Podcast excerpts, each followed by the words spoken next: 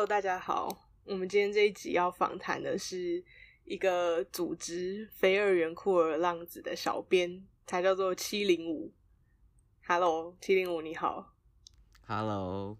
你要念一下你的 IG 账号吗？台湾 non-binary。我们刚才有聊到关于对标签的看法，所以我想先问的是，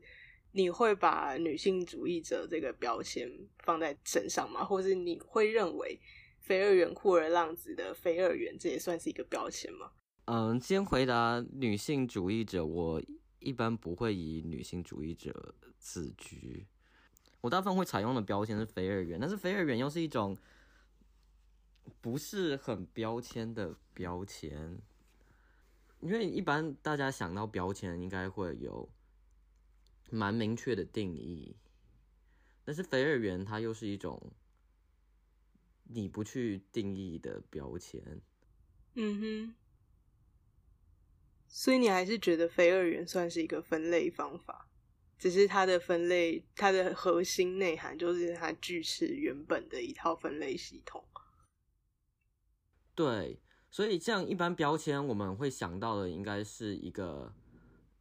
一个封闭的东西，像是那种文视图那个圈圈。但是非二元它是一个余集，跟传统标签上的意义会有一点不一样，就是二元之外的余集。嗯，好，如果大家听不懂的话，可以再私信我们这两个 IG 专业。那我可以回到，就是问你自己加入非二元酷儿浪子的整个机缘是什么？你会认为自己是一个倡议者吗？那因为因为如果讲为什么会加入飞儿园酷儿浪子，这整件事情就是一时冲动，就是有一天就被另外一个飞儿园捕捉，然后我们就很厌世，偶尔会很厌世聚在一起抱怨这个世界，然后。然后我们就想说，既然我们那么爱抱怨世界，我们干脆就抱怨给大家听，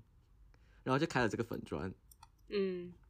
然后哦，所以最刚开始，最刚开始我们的主题就叫做“非二元碎碎念”，因为这真的就是不敢说是多么有营养的一件事情，就是单纯以一个可能非二元会在世界上遇到的一些觉得有点烦的事情就写出来。我不会觉得我是倡议者，因为我觉得我蛮废的，就没在干嘛。就是我觉得 倡议者会给自己立一个 flag，然后我觉得我并不符合这样，所以你也不认为自己是女性主义者。嗯，而且也是很有一搭没一搭的在做这件事情。后来整个粉砖可能稍微活跃一点，以发文来讲活跃一点，就是在 Elliot Page 出柜的那一天，所以就是另外一个小编他就。他就发了一个许愿文，说希望能有人去翻译这一篇文。然后我身为一个铁粉，我就做了这件事情，发现哎，这这个是个是个还不错的资讯传播的一种方式，就是透过翻译，因为在台湾或是中文语境下，相关的资讯是不太流通的，所以我觉得这形成一种就是非二元的世界。因为它在中文语境下是没有那么多资源的，就会形成一种不平等，是没办法达到这个语言的门槛，你是没办法进入这个世界的。所以我就是很单纯的想说，那我就来做一些翻译，尽量的去在语言方面可以降低这个门槛。嗯，所以听起来一开始就是一个同号社团的概念。但是这个同号社团就是从一个转译的工作，然后变成有点像，还是想要做到什么事嘛？就是不要讲倡议这两个字，还是可以讲，还是想要做到什么事？最主要就是就是一个非二元 agenda 嘛，把全世界的，就是阴谋论者最喜欢讲的，就是洗脑全世界都变成非二元。哦，嗯，之前我们聊过一次阴谋论这样子，但是我觉得这也不太算是阴谋论，因为这确实是要一要一直一直确实是你们自己想做的事，就是洗脑大家都变成非二元。也不算洗脑，就是反正我们就把资讯放在那边，就愿者上钩。嗯，所以这个一天一贴文是你自己个人的目标，然后等于说整个组织也都是一种许愿式，然后看谁有余力就是回应这个许愿，看谁刚好受到这个粉砖 吸引，就来这个粉砖或 IG IG 页面追踪的做一个愿者上钩型的这样的推广活动。对我们整个，我我自己觉得啊，我们整个运作方式就是很很有机，就它就是一个一个生态系，就大家就会自动的去根据自己的能力去进行不同的事情。那基本上只是一群有，就是基本上就是一群肥二元聚在一起做一些肥二元的事。那我觉得，我觉得这个做法嗯，我还蛮喜欢，是因为它整个概念就很像，很像早期那种草根的女性主义的运动，他们就是采取这种没有阶级式的一种靠社群内自身的动能去进行的倡议。所以我觉得这我们整件事是还蛮符合这种这种中心思想的，这可能是一那种我们这种 很反政府嘛一种组织架构模式。嗯，就去中心化的游击战的这一种运动方式。对，嗯，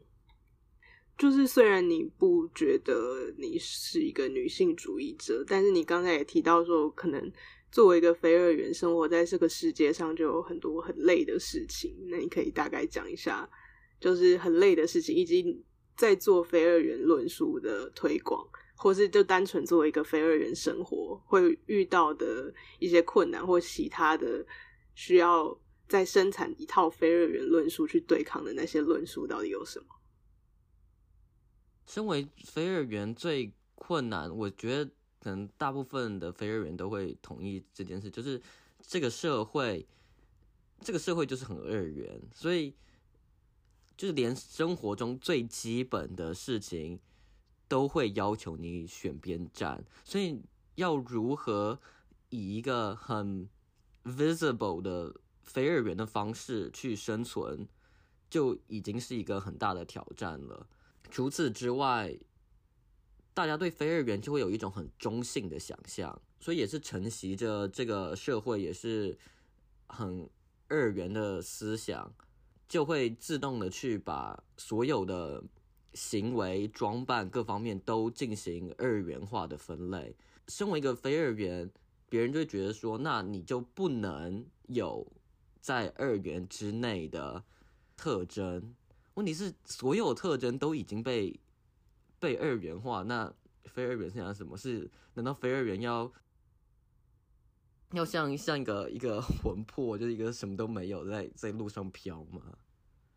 就就是永远都会有人质疑说：“哎，你是非二元，你怎么可以这样？你是非二元，你怎么可以那样？但是到到底能怎样？”嗯。等于说，在你们想要摆脱这个原框架的时候，有同时又有等于社会上的大多数人，或者你们面对到的大多数回应，都是他们想要再把这个二元的东西再重新施加回来你们身上。对，而且如果想要为了摆脱二元框架而摆脱二元框架，是不是又落入了一种二元框框架？所以到底怎么样才是真正的？authentic 的自我展现，我觉得是一个蛮大的课题。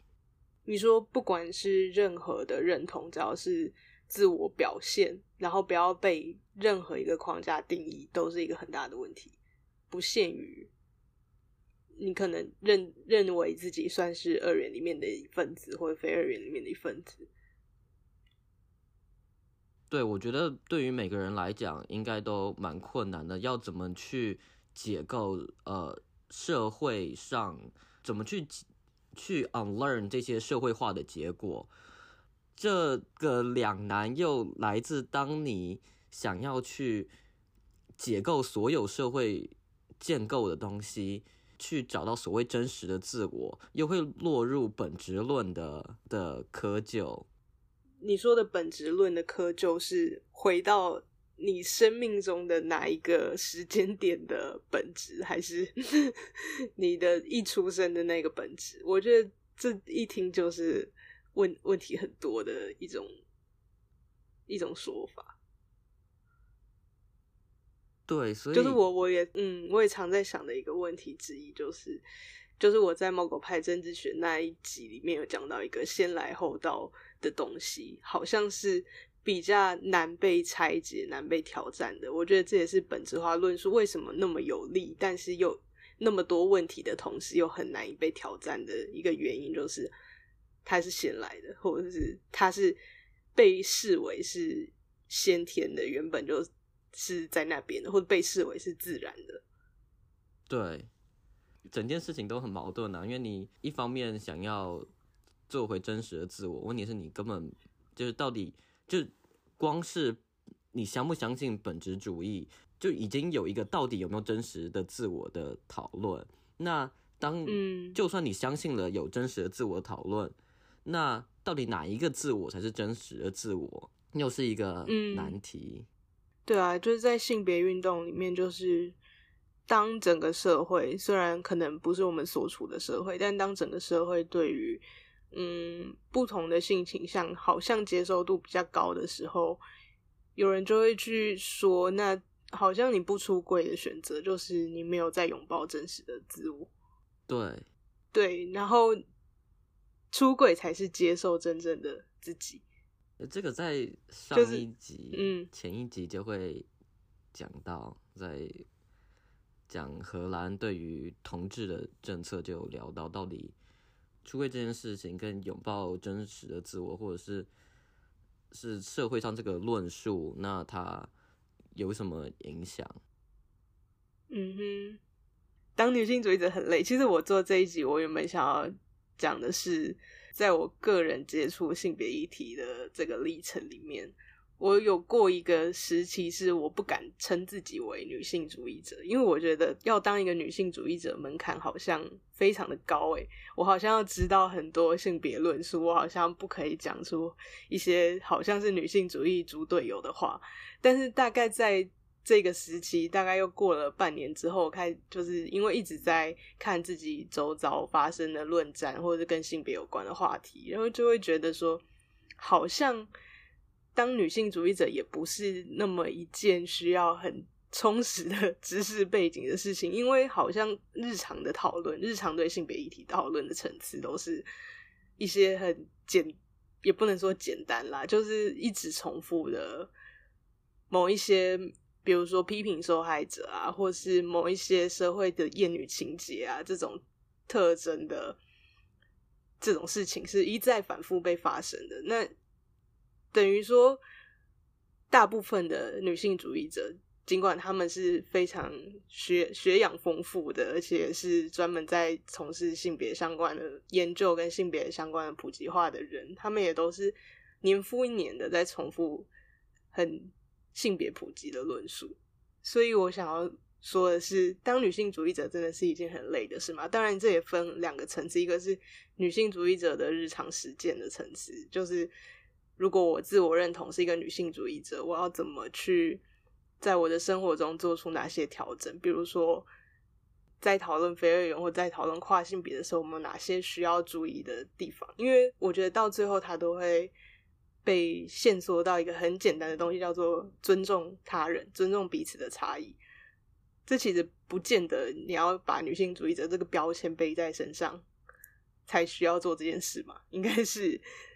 身为一个人，就是会 可能会需要做尊重他人这件事，才有办法跟别人共同生活。那另外一个层次，就是怎么去回应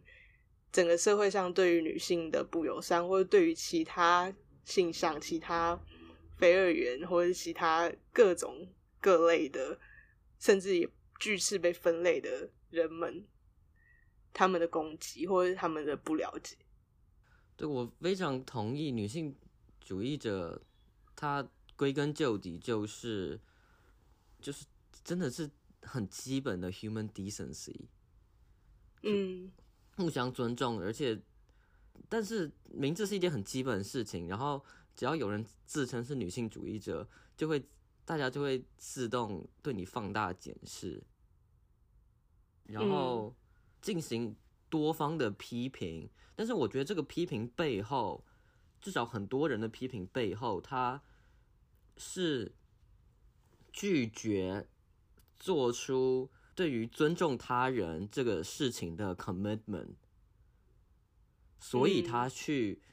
去攻击别人，说你看女性主义者还不都那样而已，去合理化自己不做出这种承诺的行为。所以我觉得很公开的去去 claim 女性主义者的，然后去接受大众的检视的人，真的很 很伟大。所以，所以这是你不敢 claim 自己是女性主义者的原因嘛？就是不想要受到那一套外在非常不合理的检视。嗯，另外一个原因是我真的觉得我，我觉得去很认真做这些事情的人，他们对我来讲就是很崇高的一个行为。那我并不认为我有资格跟他们并列，所以我也不会去去觉得我嗯值得说自己是女性主义者。嗯，但我还是想要讲，我觉得去说自己是一个女性主义者的门槛不需要拉的这么高，因为很多事情，尤其是就像我们整个频道都在聊政治，就是政治的启蒙，当然是会需要有一件事去启蒙。那当然过程中有很多次，在自己的成长历程都有转换立场啊，或者是发现自己原本的抱持的信念其实是有一点离谱的、错误的那种阶段，常常有。就像我们在科黑特辑讲的，有可能会粉转黑，然后其实也不见得是不好的事嘛。所以我觉得也可以先把这一个责任，可能试着拿起一点点，就是当女性主义者，或是试着把女性主义者这样的可能会需要面对的东西，可能也尝试拿起一点点，然后在在这个过程之中，再慢慢去想说，可能有什么东西是需要再用其他的别人已经做过的知识啊来充实自己，然后再再去面对这些社会上的争议，或者是面对这个社会上的不理解，我觉得还是可以做这件事。嗯，我我也我我蛮同意，其实大家不需要就是自动神格化这件女性主义者这件事，而且这也不一定对呃整个推动是好事，就是神神格格化这件事情，嗯因为如何去 normalize 女性主义或是女性主义者这件事情也。也是蛮重要的。但是以这个观点来看，就是我们要去 normalize，大家可以愿意去 claim 这个女性主义者这个这个称号，然后去去认清人终究会犯错，那也会可以继续。重点是你如何从中继续学习、进行改进，然后也要去。愿意接受人的改变，像因为有些人他可能改变立场，别人就说他墙头草。嗯对，所以所以问题是人本来就会，你不可能从小到大都认为一样的事情啊，就是生命的进程就是不断的在转变，可能社会也需要去。去更 normalize 人会改变这件事情。嗯嗯，我觉得这你提了一个很大的问题，我觉得 真的很需要再想一下，就是我们怎么去看待每个人改变立场这件事情。但是我觉得，呃，就是我们比较能接受的改变立场，当然是你有很好的理由去支持为什么你要改变这个立场，但是。要提出一个很有说服力、会很好的理由，好像通常也是需要有一些，就是有一些资源才能做得到的事，可能也不是每个人都做得到的事。但然后或者是愿意去检视背后到底有什么理由，也不是每个人都愿意去做的事情，所以就会导致说，好像在认知上用改变立场这件事情，让大家产生一种矛盾感，好像就是出现了一个问题。这样子，这也是非常等于说要怎么 case by case 的去检视，然后或者是你愿不愿意 case by case 的去检视人改变立场这件事情，反而才是一个问题。对，我觉得我们一直在提出一些很大的问题，然后都都不告诉人家怎么解决，就是 嗯，难怪人家说说是深水炸弹。哦，因为真的没有办法提出一个普通性的理论啊。因为如果真的要提什么普通性的理论的话，那我可能就真的推荐大家去看一些哲学的书籍，但是很多哲学书籍现在也是指出真后嘛，指出辨认的方法，指出辨认压迫的方法，但是有时候也没有办法告诉你抵抗压迫的方法是什么。都哲学的书籍是最。不给你直接答案的书籍，你没错没错，你这个推荐完全没有用。可是我觉得很多事情就是没有就唯一终唯一且终极的答案了。简单版的非二元观点就是，所谓的生理性别也不是二元的。所以这回到之前的科学的认知，科学它。真的有完全客观性吗？就是丢给观众的一个问题。为什么生理不是二元的？是很简单的例子来说，就是坚信人 intersex 的存在，而且他们的存在比例其其实比我们想象中多，是跟红头发的基因是一样多的。所谓的生理性别，它。其实包含的什么染色体啊、荷尔蒙、性腺跟呃外生殖器，那那每一个都有大家觉得男女的标准。那这些标准加在一起，真的完全 typical 的男性或女性，其实并没没有我们想象中的这么的一翻两瞪眼。那这就是，嗯，那这也是为什么。嗯，跨性别社群，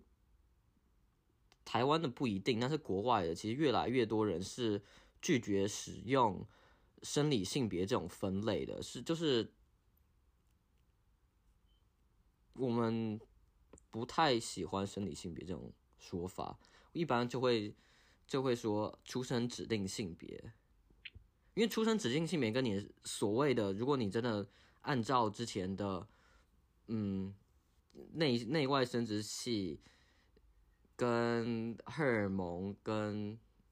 染色体来讲的话，那你的出生指定性别也不一定跟这些东西都是都是符合的。为什么讲生理性别其实其实并没有想象中的这么的具包容性？是因为假如说你发一个问卷卷，他问你说。哦，请问你的生理性别是什么？顺性别当然就是可以非常的简单的就写了嘛。那你去想一下，跨性别的话，他们要以什么东西作为标准？跨性别或者是 intersex，他们到底要以哪一个标准为标准？当我们去强调生理性别这件事情的话，他基本上强调生理性别这件事情，基本上就是排跨机女为什么排跨的论述啊。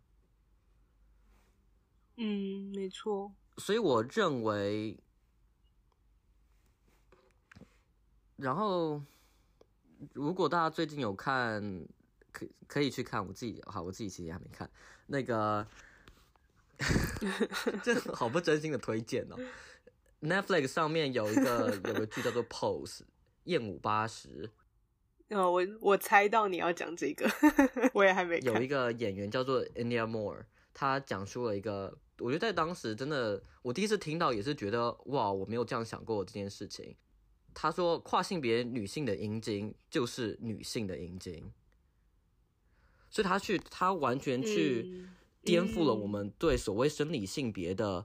男女去把特定的生理特征定义为男女的这个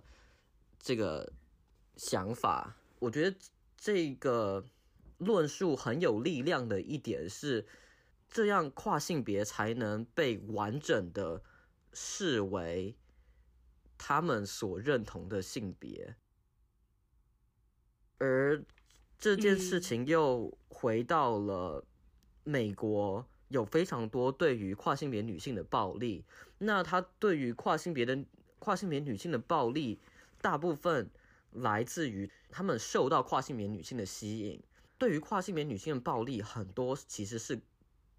他最背后的原因是恐同。嗯，就它是由恐同产生的恐跨。那为什么，嗯，他们会恐同？就是明明喜欢的是跨性别女性，那怎么何来恐同之说？就是因为社会上还是有这种生理性别的的论述，所以，所以对他们来讲，在他们的想法里，跨性别女性被他们视为还是男性。那如果他身为一个男性，那他又喜欢上。跨性别女性的话，他就会觉得不 OK。嗯，对，这这就是我